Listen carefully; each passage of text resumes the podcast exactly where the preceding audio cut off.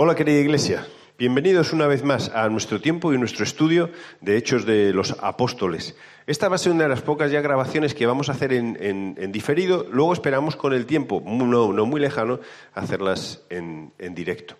Em, seguimos y, el, pasaje que vamos a estudiar es Hechos capítulo 12. El título que he puesto, como veis aquí, eh, es la liberación de Pedro porque Pedro acabó en la cárcel y lo dejamos en la cárcel en, el estudio anterior, pero también resaltar la muerte de Herodes. Herodes fue aquella persona que metió a Pedro en la cárcel, que mató a Jacobo. Luego veremos en el capítulo 12 que de repente aparece otro Jacobo pero si estaba muerto Jacobo, ¿cómo aparece otro Jacobo? ¿Quién era este Jacobo?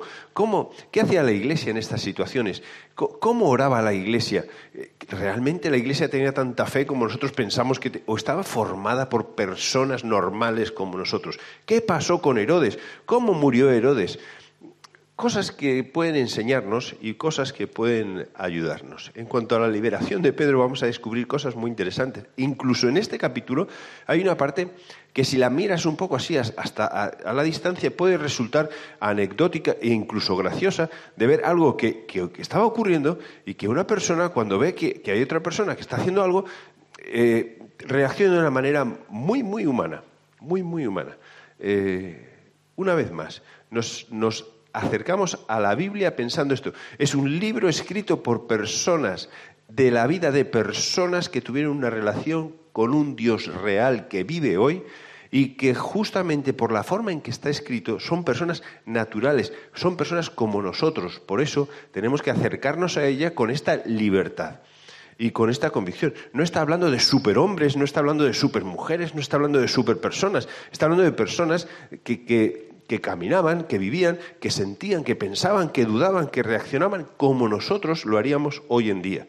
Y a veces, por ser la Biblia un libro, Santa Biblia, que lo consideramos santo así apartado, pensamos que es un libro escrito en las nubes, es un libro escrito en la tierra por personas dirigidas por el Espíritu Santo para enseñarnos una verdad. Pero sus reacciones, sus vivencias, su forma de plasmarlo, nos tiene que animar a pensar que son cosas reales. E incluso yo diría que, quizás nosotros lo haríamos de la misma forma que ellos lo hicieron, actuaríamos de la misma forma que ellos actuaron, e incluso a veces digo que actuamos de la misma forma que ellos lo hicieron. Vamos a orar. Y la lectura en este momento, en esta ocasión, va a ser un poco distinta. Encontré en internet, en, YouTube, unas pone lectura dramatizada me, pareció muy interesante hacerlo. Primero por varias cosas, porque la lectura dramatizada no es una lectura rápida que te va dejando todo, sino que es una lectura más pausada, donde te vas enterando de todo lo que ocurre en la escena. Y yo te animo a que mientras estás escuchando la lectura, que tú puedas escribir o puedas leerlo en tu Biblia, eh, las cosas que están ocurriendo, porque vas a poder meterte más en la situación en el papel que si solamente lo lees en tu casa y lo lees tú tranquilo y rápidamente como para cumplir. La lectura dramatizada es como intentar, vamos a meternos en esta escena, vamos a meternos en las cosas que están ocurriendo. Por eso, Señor, pedimos, antes de escuchar nada, antes de leer nada, eh, que por favor que tú nos ayudes, que nos ayudes no solo a conocer más, porque conocimiento tenemos y vamos a tener más, sino a poder poner en práctica las cosas que tú nos estás enseñando. Señor Jesús, Gracias por tu resurrección, gracias por el, em, Espíritu Santo que está con nosotros y ahora pedimos que, que nos ayudes a entender y a poder aplicar cosas en nuestras vidas que son importantes. Queremos escuchar tu palabra. Y ahora quiero que escuches bien esta lectura dramatizada. Coge tu Biblia, abre y síguela. Espero que la disfrutes. Los Hechos de los Apóstoles, capítulo 12. Por ese tiempo, el rey Herodes Agripa comenzó a perseguir a algunos creyentes de la iglesia. Mandó matar a espada al apóstol Santiago, hermano de Juan.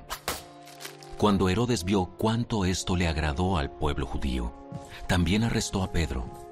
Eso sucedió durante la celebración de la Pascua. Después lo metió en la cárcel y lo puso bajo la vigilancia de cuatro escuadrones de cuatro soldados cada uno.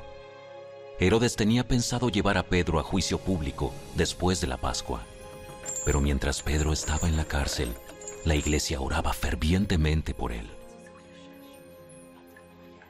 La noche antes de ser sometido a juicio, Pedro dormía sujetado con dos cadenas entre dos soldados. Otros hacían guardia junto a la puerta de la prisión. De repente, una luz intensa iluminó la celda y un ángel del Señor se puso frente a Pedro.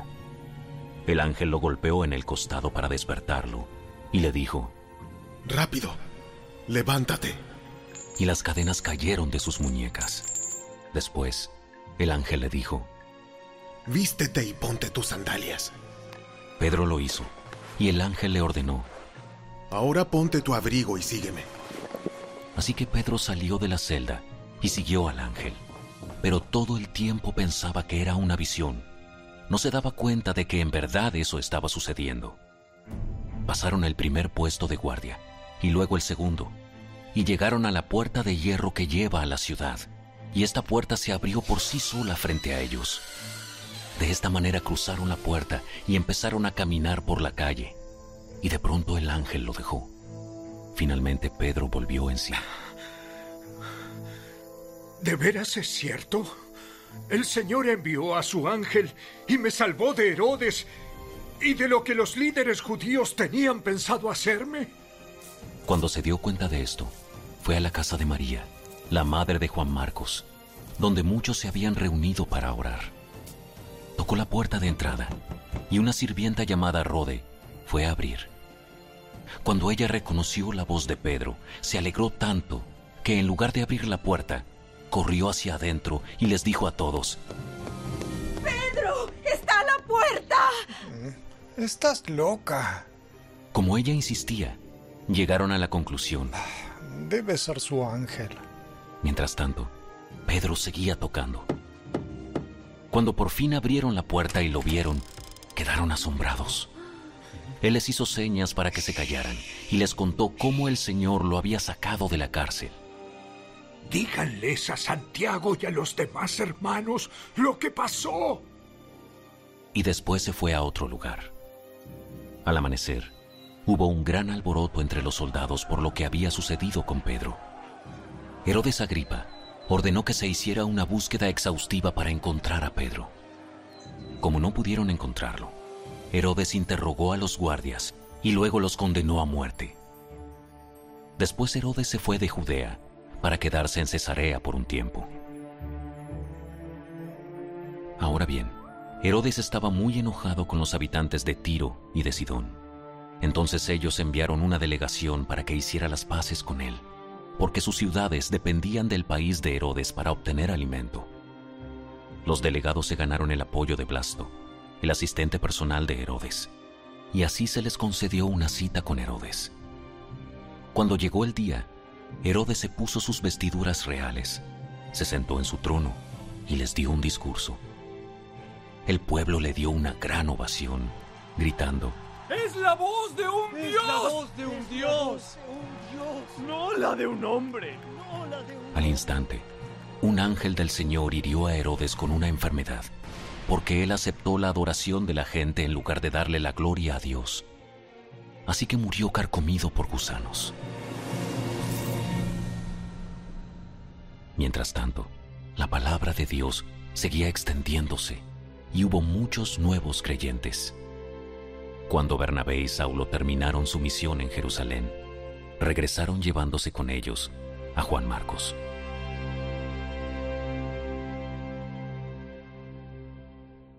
Bien, no sé qué, qué te ha parecido, no sé si te ha gustado, se te ha hecho larga. Yo reco- reconozco que al principio digo, siempre intento poner las cosas rápidas como para, para que no, no quitar tu tiempo, pero es que, es que merece la pena apartar tiempo para estas cosas.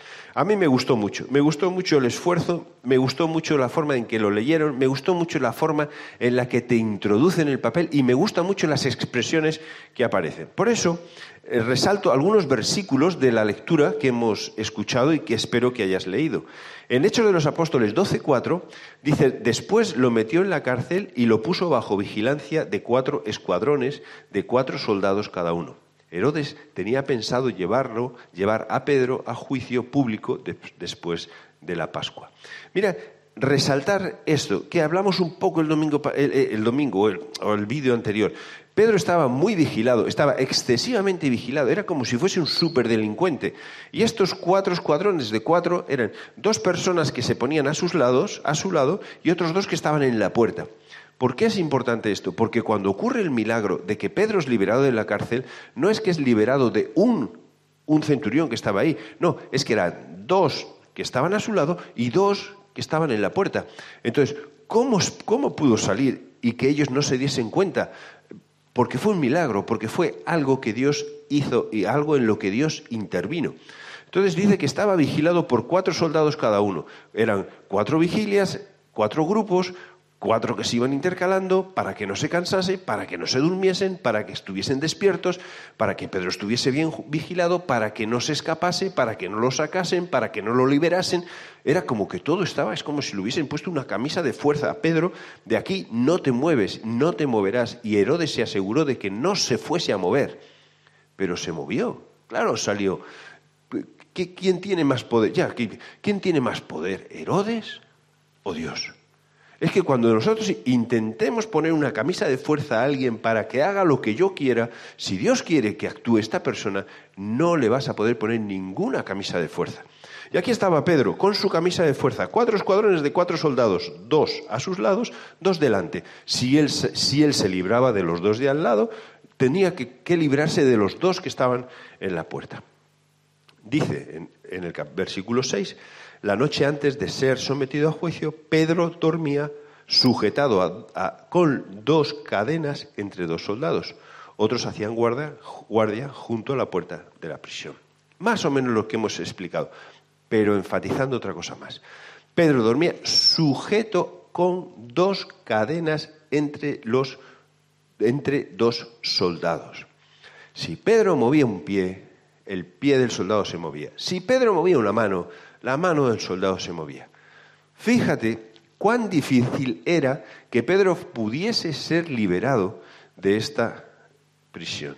Que Pedro pudiese ser, se- ser libre sin que nadie se diese cuenta, sin que nadie se diese cuenta. ¿Qué ocurrió? ¿Cómo es que Pedro salió? ¿Cómo es que Pedro salió? Porque Dios intervino. Dios es mucho más fuerte que lo que podían, que lo que pueden ser las personas, que lo que pueden planear las personas. Los planes de Dios no los va a romper nunca ninguna persona, por poderosa que sea, por fuerte que sea y por todas las medidas que Él ponga. Resaltar el versículo 5, porque voy a hablar un poquito de esto. Mientras Pedro, pero mientras Pedro estaba en la cárcel, la iglesia oraba fervientemente por él. Este fervientemente es con mucha fuerza, es con insistencia. No es que hacía um, los cinco minutos de oración, no es que tenía una cadena de oración donde uno chequeaba, he orado, Señor, ayuda a Pedro. No, no, estaban fervientemente, con todas sus fuerzas, orando por Dios, por, por Pedro, perdón. Pero ¿qué oraban por Pedro? Que fuese liberado.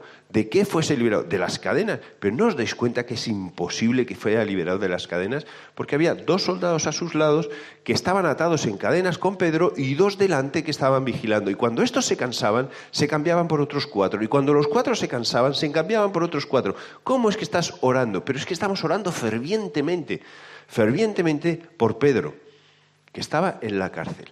La pregunta que vamos a ver un poquito más adelante es, ¿cuál era el motivo de oración? ¿Por qué oraban? Señor, que dale paz, Señor, que, que no pase frío, Señor, que, que libérale. ¿Estás seguro de que estaban orando porque le liberase?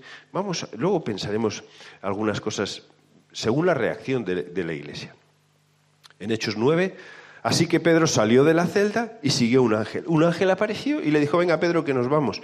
Y los soldados, los soldados no se dieron ni cuenta. Es que no sabemos la situación de los soldados. No sabemos estaban dormidos. No sabemos qué pasó. No sabemos qué pasó. Pero el caso es que le eh, siguió al ángel, pero todo el tiempo pensaba que era una visión, porque para Pedro era como, esto no puede estar pasando. Es imposible que esté pasando esto. No sé si te ha pasado esto alguna vez en la vida, que en una situación donde, donde tú pensabas que era imposible que se solucione nada, de repente las cosas se van solucionando, pero esto, esto se está solucionando, si esto era, es muy difícil. Entonces, no se daba cuenta de lo que estaba sucediendo. Finalmente Pedro se volvió en sí y dijo, anda, de veras todo esto es cierto. El Señor envió a su ángel y me salvó de Herodes y de lo que los líderes judíos tenían pensado hacerme. ¿Qué iban a hacer con Pedro? Los líderes judíos lo que iban a hacer con Pedro era matarle. Matarle sencillamente. ¿Como a quién? Como mataron a Juan. Nada más. Ya tenían el juicio hecho y todo pensado.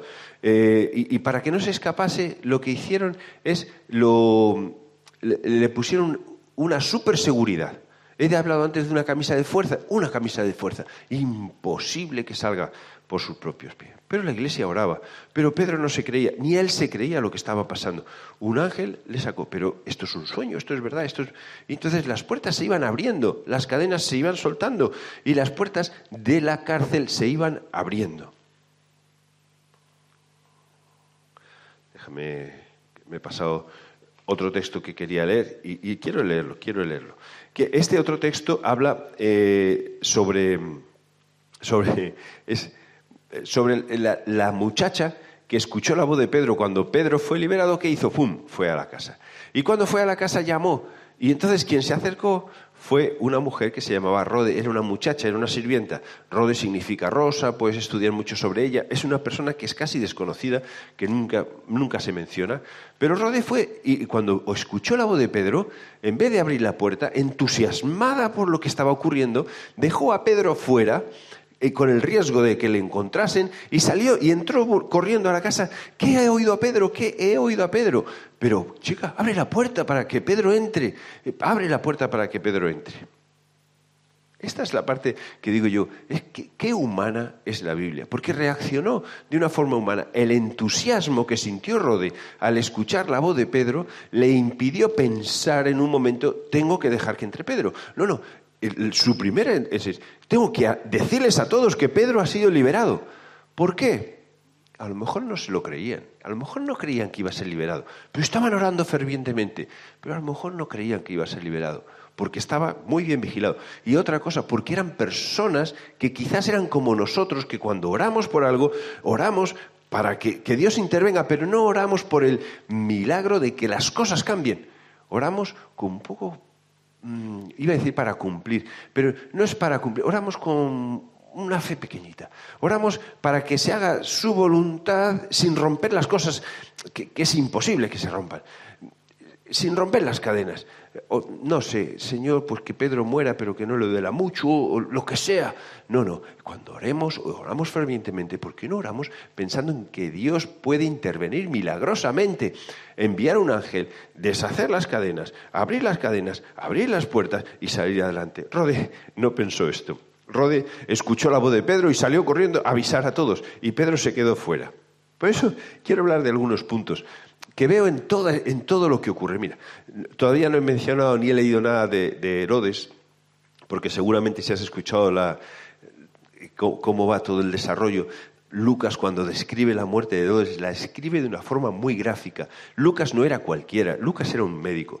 Entonces podía perfectamente haber puesto que, Herodes murió y estuvo una semana, como sabemos por otras fuentes. Flavio Josefo, un historiador judío, escribe cómo describe la muerte de Herodes.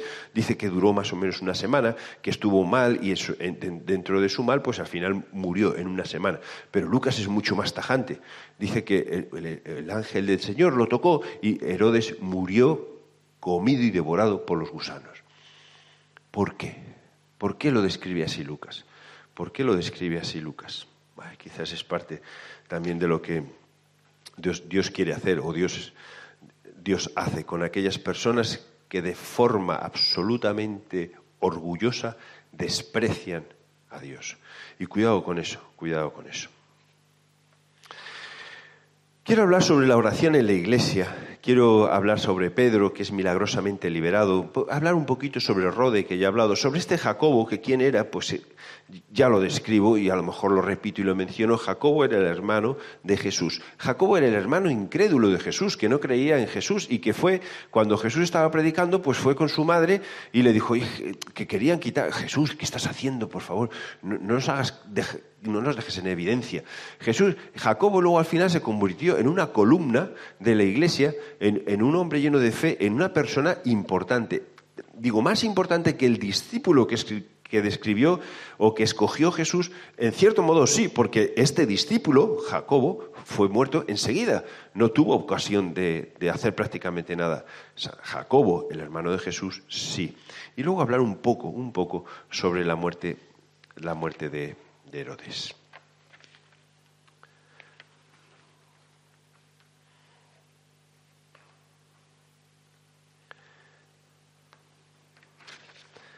Vale. ¿Qué estás viendo en esta foto? Mira esta foto. ¿La ves bien? Yo, espero, eh, eh, no sé, que aunque sea un poco pequeña, pero que prestes atención. ¿Qué ves en esa foto? Bueno, yo en realidad veo dos personas, vas a decir, veo dos personas, muy bien, si, todas las respuestas son buenas, ¿eh? Dos hombres que están ahí, pues estarán hablando, sillas, ¿vale? No muy llenas, sillas, y, veo dos hombres. ¿Sabes lo que es esta foto? Es la reunión de oración de la iglesia. La reunión de oración de la iglesia. Siempre esta es la foto de la reunión de oración de la iglesia. Vas a decir, pero de la iglesia de Chamartín. No, yo me atrevo a decir esto. Esta es la reunión de oración de todas las iglesias. Yo he estado en iglesias grandes, muy grandes, muy grandes con mucha gente. Y he ido a las reuniones de oración porque tenía oportunidad, porque también me gusta escuchar cómo otras personas oran, también me gusta ver cómo funcionan las iglesias. Mira, no importa el tamaño de la iglesia, las reuniones de oración de la iglesia son así. Es que ni un 10% de la iglesia va a las reuniones de oración de la iglesia. ¿Y sabes cuál es el único fallo que veo en esta foto? Que en esta foto hay dos hombres. Cuando normalmente los que llenan o las que llenan la reunión de oración de este 10%, nosotros si somos 100, pues son 10, si somos 150 son 15, somos 12, son, son 20, normalmente son mujeres. No hay hombres que estén orando. Y entonces, lo he puesto a propósito para recordar que tengo que decir lo que, lo que Pablo quiere de los hombres es que levantemos manos santas, que oremos con manos santas y limpias. Los hombres que hagamos esto, pero es que nos cuesta, en nuestras iglesias, nos cuesta orar. Las reuniones de oración son esto, y yo veo que en la iglesia de Hechos es una iglesia que ora fervientemente, y cuando hay un problema, lo que hace es orar fervientemente, y cuando el Espíritu Santo vino, estaban todos unánimes, todos unánimes, y añade, y las mujeres, como diciendo, estaban todos los hombres orando, y con ellos las mujeres orando fervientemente. Y entonces se vino el Espíritu Santo. ¿Esperaban al Espíritu Santo así? No, pero estaban orando fervientemente, doblando las rodillas delante de Dios y clamando a Dios. Pedro está en prisión, ¿qué hacen? ¿Se ponen a llorar? ¿Se esparcen todos? ¿Se, ponen a trazar un plan de cómo librarle de la cárcel? No, oran fervientemente. ¿Qué hacemos nosotros como iglesia? ¿Oramos fervientemente? Dice, bueno, siempre hay algunos que es un don la oración. La oración no es un don, es un regalo de parte de Dios, donde nosotros podemos sentarnos, pararnos, estar quietos y dejar que Dios actúe y pedir a Dios y reconocer que Dios tiene que actuar en nuestras vidas. En vez de estar llorando sobre la situación, vamos a estar orando por la situación. En vez de estar buscando un plan humano para solucionar el problema, vamos a orar para que Dios, en su forma milagrosa, solucione el problema. ¿Cómo solucionó el problema Dios? Mira, lo solucionó sencillamente rompiendo las cadenas, las cadenas imposibles de romper para las personas. La iglesia de Hechos era una iglesia que oraba. Lo vemos en Hechos 12.5. En Hechos 12.12, donde se menciona otra vez que cuando Pedro apareció, la gente estaba orando. Estaban todos orando. Pero si ya apareció y estaban todos orando, ¿por qué las personas no pensaban o creyeron que, lo que, que quien estaba ahí era Pedro, sino el cadáver de Pedro, que era lo que pensaban que estaba ocurriendo. En Hechos 1.14 vemos que oraban, en Hechos 4.24 vemos que oraban. La iglesia es una iglesia que ora fervientemente. En Santiago 5.16 se nos dice que la oración del justo es poderosa y eficaz. No dice que el justo que ora es poderoso y eficaz. No. Esto es muy importante, porque no, quiere decir que la oración te va a hacer un superhéroe a ti, sino que la oración va a dejar que Dios actúe de forma sobrenatural. ¿Cuánto nos cuesta a nosotros dejar que Dios actúe de forma sobrenatural? porque pensamos, a lo mejor en el fondo de nuestro fondo, pensamos que no puede actuar sobrenaturalmente. Pedro estaba con dos soldados, con cadenas atadas a los soldados, con dos soldados a la puerta, y el ángel, el ángel que Dios envió solo tocó las cadenas y fueron abiertas. Nada más. Aquí no hay magia, no hay magos, no hay nada. nada de nada. Somos una iglesia que ora. Eres una iglesia, eres una persona que ora. Por eso cuando veo la oración en la iglesia de Hechos, yo veo una iglesia que constantemente ora. Situación difícil, oración. Ferviente, oración. Nuestra iglesia no es una iglesia que ora fervientemente. Y podemos decir, porque esto, déjame hacer más énfasis, porque también me afecta a mí. Podemos decir, no, oramos los últimos viernes del mes, ya es suficiente. Oramos los grupos caseros, un poco, ya es suficiente. O algunos, yo, yo oro en mi casa, ¿por qué tengo que venir a la iglesia a orar? Vale, está bien. Eh, quizás estaría la pregunta, ¿oras de verdad en tu casa? Mira, cuando nos juntamos los viernes a orar, las cosas son muy distintas, porque apartas, haces como un paréntesis de una hora, una hora y cuarto, una hora y media, donde estamos orando. Y oramos por la iglesia, y oramos los unos por los otros, y oramos de una forma distinta. Solo oramos para dejar que Dios actúe. Y si Dios quiere utilizarnos, pues que nos utilice. Y si Dios quiere romper cadenas, que rompa cadenas.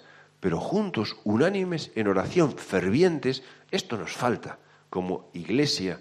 Y déjame decirte que quizás seas de otra iglesia, estés oyéndolo. Esto nos falta como iglesias para dejar que el poder de Dios se manifieste y el poder, de Dios obre.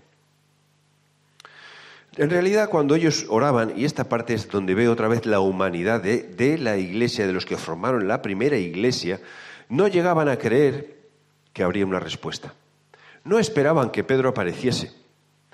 Rode no esperó, a Pedro y los demás pensaron que era su espíritu. E incluso, fíjate, Hechos 12, 15 dice, ellos dijeron, estás loca, pero no estás orando por Pedro.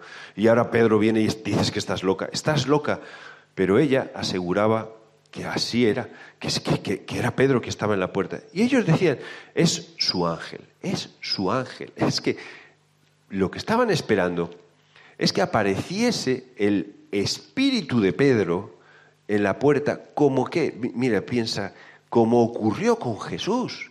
Cuando Jesús entró, no era Jesús, es Jesús vivo, pero es Jesús crucificado, es Jesús muerto, es Jesús resucitado esperaban lo mismo de Pedro, no esperaban a Pedro vivo. No estaban esperando, porque es su ángel, pero ¿cómo que es su ángel? ¿No estás orando fervientemente para que sea liberado? ¿O estás orando fervientemente para que su muerte sea rápida? ¿O estás orando fervientemente por qué o para qué? llama mucho la atención, porque a veces nosotros eh, nos, nos flagelamos por decir, es que yo no oro con fe, yo no... Mira, vamos a aprender esta iglesia que oraba fervientemente, y quizás ellos tampoco oraban atinando exactamente a lo que querían, porque no creían que Dios pudiese liberar a Pedro. No lo creían. No creían que pudiese liberar a Pedro porque estaba bien, bien protegido, bien, bien guardado. Déjame un momento que encuentre, es que tengo este, este lío de papeles. Yo sé que tenéis misericordia conmigo. En Santiago, y este es el versículo que quería decir, que, es el, versículo que siempre viene a nuestra, a nuestra mente, dice el que no tiene, el que, eh, perdón, pero el que pide tiene que pedir con fe sin dudar nada. Entonces ya nosotros decimos, yo tengo mis dudas, ya no pido nada. No, pero mira, escucha todo el versículo. Porque el que duda es como la ola del mar y el viento lo lleva de un lado para otro. Quien es así no, eh, no crea que va a recibir nada del Señor, porque hoy piensa una cosa y mañana otra. Y no es constante en su conducta. Yo veo en este versículo, Santiago 1, 6 y 8, veo tres cosas. Uno es la fe. El que ora, cuando oremos, que oremos con fe. Otro es el conocimiento, sabiendo que lo que creemos es firme es firme, lo que creemos es firme. Yo tengo fe en Dios, Yo sé que Dios es todopoderoso. Eso no lo cambia. No lo cambia que a veces yo dude, porque yo, mi duda no cambia a Dios. Dios es todopoderoso siempre. Y luego, este todopoderoso hace que mi conducta sea correcta. Si yo le doy la vuelta a esto, yo me comporto de forma que demuestro quién es Dios, yo entiendo quién es Dios y sé quién es Dios, y entonces mi fe va a estar basada en quién es Dios. Mi vida va a estar basada en mi fe en Dios. Mi actuación demuestra mi propia fe. Cuando yo oro fervientemente, yo estoy orando a un Dios todopoderoso. Y si digo, es que me falta fe, pero eh, ¿en qué, eh, qué estás pensando con tu fe? ¿En qué te falta fe? En Dios. Pero que Dios es todopoderoso. Es que no lo vas a cambiar. Aunque pienses que tienes poca fe, es que Dios es todopoderoso, no lo vas a cambiar. Así que ora, conducta, compórtate, actúa como una persona que entiende quién es Dios. Eso hace que mi fe sea una fe de verdad genuina, por pequeña que sea, grano de mostaza, es una fe centrada en un Dios todopoderoso. Un Dios que libra a los que están en la prisión o que libra a los que están encarcelados y encadenados y atados, y que ningún ser humano podría haberle librado, porque en cuanto entrase sería o encarcelado o lo matarían. Pedro estaba muy bien custodiado, custodiado, pero Pedro estaba muy bien protegido porque Dios tenía un plan con Pedro. Y la iglesia estaba haciendo lo correcto. Quizás a la iglesia le faltó pensar que Dios era un Dios todopoderoso. A pesar de ser liberado, Pedro, y mira aquí qué detalle, porque estaba hablando, estaba pensando, mira, puedes pensar, dice, es que Pedro sabía abrir los grilletes, era como un poco, sabía trucos de magia, entonces él se liberó, él abrió la puerta sin que nadie le escuchase, eh, los otros no le vieron, que ya esa cosa se complica más, y cuando iba a salir por la puerta grande, de repente metió el dedo, sacó así, abrió la puerta. Entonces, Pedro tenía unos trucos para abrir puertas. Puedes pensar todo esto, ¿eh? Puedes pensar lo que quieras, y, pero qué detalle que cuando llega a la casa de Juan Marcos, María, de Juan Marcos, la casa donde llama, donde estaba Rodé, que era una sirvienta, que estaba, ella fue a abrir la puerta porque era la que tenía que abrir la puerta. Si Pedro pudiese abrir puertas de la cárcel, no podría haber abierto esta puerta tranquilamente. O sea, meter, sería una puerta con mucha menos seguridad. Pedro no abrió la puerta. ¿Por qué? Porque no sabe, no sabía. Pedro llamó y llamó con urgencia porque le estaban persiguiendo, le iban a buscar pronto porque se había escapado de la cárcel, porque lo iban a matar, porque querían matar a Pedro. Y entonces Pedro estaba llamando, que me abráis, que me abráis, y rode por ahí por la casa, ay, que, que escuchaba a Pedro y todos, no, hombre, que será el espíritu de Pedro, que quiero que me abráis, que me abráis. Entonces cuando abrieron, Pedro dijo, no, no, no hagáis alboroto. Y Pedro explicó todo lo que había ocurrido. Pedro, a pesar de todo lo que había vivido, no fue y salió a la calle a predicar como, digamos, mira, ya Dios me ha librado, ahora yo voy a predicar porque Dios me va a proteger de todo. Pedro fue prudente y se marchó, no armó alboroto, explicó lo que había ocurrido y se marchó a otro lugar. No hizo lo mismo Pablo cuando lo bajaron por una cesta para que no le cogiesen. Herodes buscó a Pedro y buscó a Pedro por todos los sitios. Y fue tal el enfado de Herodes de no encontrar a Pedro que mató a todos los soldados que había nombrado para vigilar y cuidar a Pedro. Pedro fue una persona prudente. Cuidado en esta parte que me llama un poco la atención y que no seamos así, eh, em, que digamos, no, no, es que para Dios no hay nada imposible y ahora que me ha librado voy a salir, voy a romper todas las cadenas. No, no, eh, tener fe no quiere decir ser imprudente. Vamos a ser prudentes, prudentes en nuestra forma de actuar, prudentes en los pasos que vamos a dar. ¿Y por qué digo esto? Porque es, en cierto modo, si, Dios nos ha liberado de estas cadenas de forma milagrosa, de forma milagrosa, movido quizás por la oración de, los, de, las personas, pero fíjate esta oración no tan llena de fe, movido porque Dios tiene sus planes con cada uno de nosotros, esto que no nos haga ser personas que tentemos a Dios con nuestros actos. ¿vale? ¿Qué me, acuerdo de Jesús? Cuando tenía, eh, va Satanás y le dice, mira, pues ya que eres el Hijo de Dios, si tienes hambre, dile a esta piedra que se convierta en, pan y te la comes, ya está. No, no, no, yo no voy a hacer eso. Yo no voy a hacer eso. Tírate que Dios te salvará, que no, que yo no voy a hacer eso. Porque una cosa es creer en Dios, una cosa es saber el poder de Dios y otra cosa es estar no, no, no, coordinar, no coordinar, que, que, Dios nos ha llenado de sabiduría, que Dios nos ha llenado de astucia sana, que seamos personas capaces de saber los pasos que tenemos que dar coherentemente. Y si dentro de esos pasos nos encarcelan, ya nos librará Dios. Dios tiene su propósito, pero seamos personas que seamos sensatas. Segunda foto. ¿Qué es esta foto? ¿Qué es esta foto? ¿Recordáis cómo murió Herodes? ¿Recordáis cómo murió Herodes?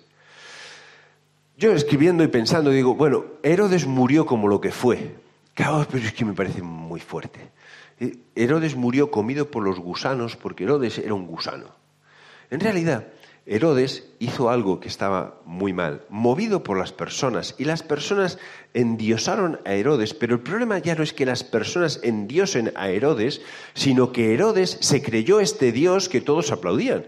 Entonces, Dios, eh, Herodes se creció, se creció, sí, es que es verdad que yo soy Dios, es verdad que yo soy Dios. Y mira, cuidado con esto, cuando tú quieres ocupar el lugar de Dios, vas a morir como el Dios que eres. Y si eres un Dios gusano, vas a morir como un Dios gusano. Yo estaba pensando en esta parte. Mira, en, en Hechos 12, 22, la gente gritaba, yo no sé si por hacerle un poco de, peloteo, por miedo a la reacción de Herodes, decía, cuando hablaba dije, es la voz de un Dios, no la de un hombre. Y esto en la Biblia dramatizada, si la has escuchado, lo expresa muy bien. Entonces la gente gritaba de, de esto.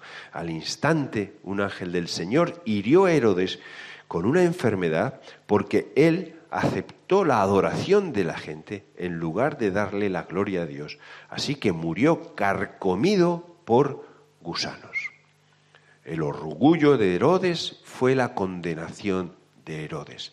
Cuando él creía que tenía a Pedro atado bien y que lo había condenado a muerte, en realidad Herodes es el que se condenó a muerte. Muerto por los gusanos. Lucas es médico, pero Lucas no nos dice que murió por esta enfermedad, no, no. Él resalta en realidad lo que había dentro del propio Herodes. Y lo que quiere resaltar es que murió de esta forma gráfica, comido por los gusanos, porque se atrevió a luchar malamente contra Dios. Se atrevió a ocupar el lugar de Dios. Mira, esta semana, a esta diapositiva puedes mirarla si quieres, pero eh, esta semana o semanas pasadas escuché a un, a un político eh, en su discurso decir algo que a mí me dejó asustado. Porque dice, eh, estaba hablando que ni, ninguna idea, ni ninguna persona, ni nadie, ni nada, ni Dios, dijo, ni Dios puede gobernar en nuestros cuerpos. Ni Dios. Eso fue como un martillazo a mi cabeza. ¿Cómo te atreves a hacer esto? ¿Qué arrogancia está llenando tu vida? Pero tú crees que puedes controlar a Dios. Tú puedes, tú crees que puedes ser más que Dios. ¿Tú crees que puedes manejar a Dios? Si manejas a Dios así, es que tu Dios es con minúscula y está lleno de conceptos. O es que a lo mejor Dios es una institución y está lleno de personas. A Dios, creador del mundo, tú no puedes decirle esto. Tú estás jugando con fuego. Ni Dios va a mandar sobre nuestros cuerpos. Cuidado, porque Dios puede de sobra mandar sobre tu cuerpo, sobre tu mente y sobre tu vida. No seas tan arrogante. Pensé algunas cosas. ¿Qué tal si estos gusanos significan, puede significar algo de nuestra vida que está estorbando y que está molestando un pecado de nuestras vidas, que está carcomiendo y nosotros lo estamos dejando? Bueno, vivimos con estos gusanos, tampoco pasa nada, un gusanito. Herodes murió muerto por los gusanos.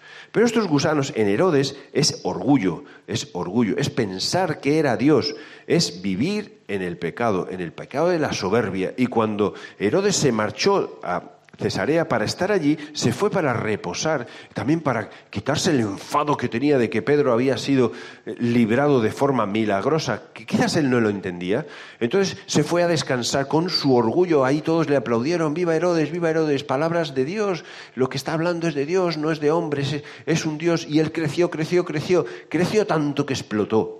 muerto por los gusanos. Ocurre más veces. Vemos a Faraón, una persona orgullosa, a Ucías, una persona orgullosa, en Ezequías vemos una persona orgullosa, Nabucodonosor, una persona orgullosa. ¿Cómo acabaron todos? ¿Cómo fueron todos? Cuando estás luchando contra Dios, ten cuidado, creas o no creas en Dios, que Herodes no creía en Dios, creas o no creas en Dios, ten cuidado porque con Dios no podemos jugar. No podemos jugar. Con Dios no puedes jugar. No puedes jugar. Puedes ignorarle, puedes no hacerle caso, pero no intentes sustituirle, no intentes imponer lo tuyo acerca de Dios. Porque al final puede ser que acabes comido por estos gusanos. Sí que tenemos que aprender como iglesia. Primero ver esta primera iglesia de Hechos como una iglesia normal y corriente, llena de personas normales y corrientes que entendían una dinámica que quizás nosotros tenemos que aprender. La importancia de la oración dentro de la iglesia, por difícil que sea la situación a la que nos enfrentemos, y orar no para que ocurra lo que humanamente podemos hacer, porque para eso no hay que orar, lo haces y ya está, sino orar para que Dios intervenga divina, poderosa y milagrosamente en mitad de esta situación. Y cuando intervenga, que seamos lo suficientemente inteligentes para decir, esta es la mano de Dios, no es la mano de los hombres. Esto no lo ha podido hacer ningún hombre, lo ha hecho Dios, porque hemos estado orando fervientemente. Que nuestras reuniones de iglesia no sean esto, sillas vacías y dos personas orando, sillas vacías y diez personas orando. ¿Por qué no oramos como iglesia unidos y fervientemente? Yo sé que todos estamos cansados, yo sé que todos tenemos responsabilidades, yo sé que todos tenemos hijos, yo sé que todos tenemos muchas cosas que hacer, pero todos tenemos que orar fervientemente y unidos. Y unidos. Esto es eh, que, que sepáis que el primero es para mí primero es para mí. Yo, el, tiempo de, oración ya está delegado en otras personas que lo llevan. Yo vengo, vengo a ayudar, pero voy aprendiendo que cada vez que vengo es algo importante en mi vida, que lo necesito, que necesito escuchar cómo otras personas oran, que necesito escuchar que oran por mí, que necesito orar por otras personas, todos juntos, de forma ferviente, como iglesia. Y cuidado, que estos gusanos de orgullo no llenen nuestras vidas no llenen nuestras vidas. Nuestra palabra no es la palabra de Dios. La palabra de Dios está escrita. Vamos a someternos a ella. Vamos a escucharla, a creerla y a vivirla de forma ferviente. La historia de la Iglesia sigue. No terminó en Hechos, no terminó en, Hechos de los Apóstoles. Aprendemos muchas cosas y la historia de la Iglesia está llena de personas normales como nosotros, pero personas que poco a poco fueron aprendiendo y poco a poco fueron extendiendo el Evangelio y las buenas noticias a los demás, dependiendo de Dios. Así que este es el reto que solamente te lanzo hoy. Capítulo 12 de Hechos. Vamos a aprender a orar y a esperar milagros de parte de Dios, cosas sobrenaturales que se escapan de nuestras manos, que Dios las haga y que nosotros las disfrutemos y vamos a quitar todo atisbo de orgullo y de pecado de nuestras vidas. Que ningún gusano viva en nuestro ser. Así que Señor, te pedimos que nos ayudes Primero a creer más en ti, a depender más de ti, a amarte más a ti, a ser más tuyos menos nuestros y a ser una iglesia de la cual tú puedas estar orgulloso, sanamente orgulloso, y en la que tú te puedas reflejar. Queremos orar, queremos quitar todas las cosas que estorban en nuestras vidas. En el nombre de Jesús. Amén. Nunca, siempre digo lo mismo, pero no dudes en ponerte en contacto con nosotros, en llamarnos, en hablarnos, en escribirnos, porque creemos que la vida del cristiano es una vida activa, dinámica y una vida de transformación y de cambio. Si hay cosas que no estamos haciendo bien, no llores que, que mal, que mal, vamos a cambiarlas. Para eso estamos. Gracias por escucharnos. Gracias por ser parte de la Iglesia y espero que Dios te bendiga grandemente.